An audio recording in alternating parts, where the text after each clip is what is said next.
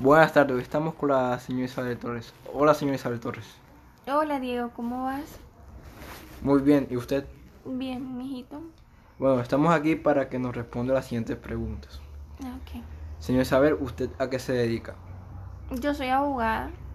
Ahorita me estoy dedicando a la parte de cobros jurídicos y además de eso tengo una asesoría a nivel de salud laboral con unas cooperativas. ¿Usted cómo se describiría?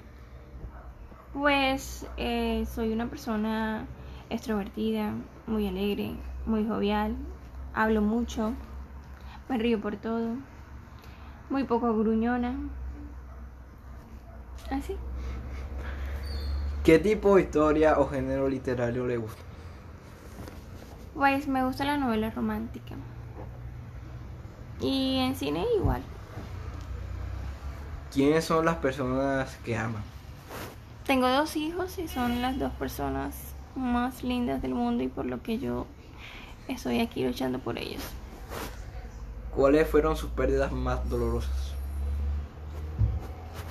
De cuando murió una tía, que murió muy joven y fue una muerte absurda, de repente. No sufría de nada y fue, nos dolió muchísimo la pérdida de un abuelito, también mi abuelito materno. Digamos que han sido mis grandes pérdidas a nivel emocional.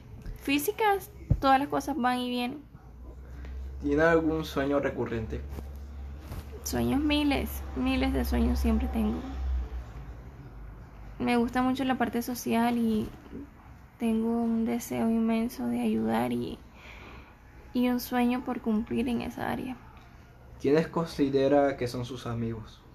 Soy una mujer muy amiguera, hablo mucho, me río bastante y obviamente va a haber personas más cercanas que otras, pero eso solamente lo da la misma convivencia.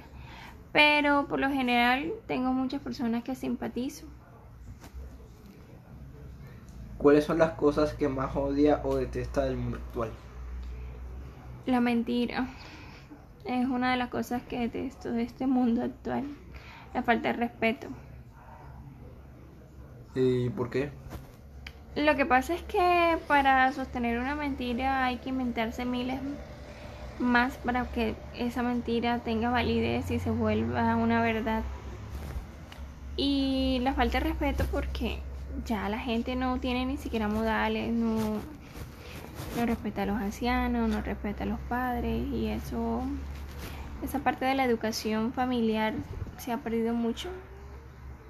Bueno, gracias señora Isabel por darnos sus opiniones. Muchas gracias Diego, hasta luego.